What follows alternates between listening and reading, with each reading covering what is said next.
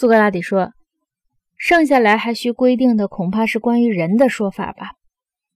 阿德曼托斯说：“显然是的。”苏格拉底说：“我的朋友啊，我目前还不能对这个问题做出规定呢。”阿德曼托斯说：“为什么？”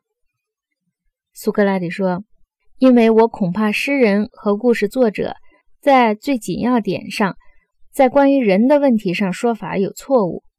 他们举出许多人来证明不正直的人很快乐，正直的人很苦痛，还说不正直是有利可图的。”只要不被发觉就行。正直是对人有利而对己有害的。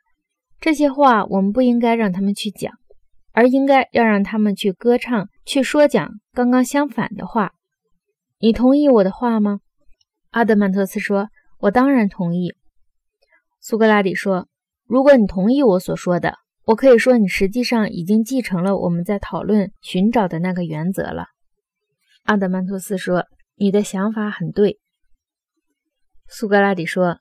那么，我们一定要先找出正义是什么。正义对正义的持有者有什么好处？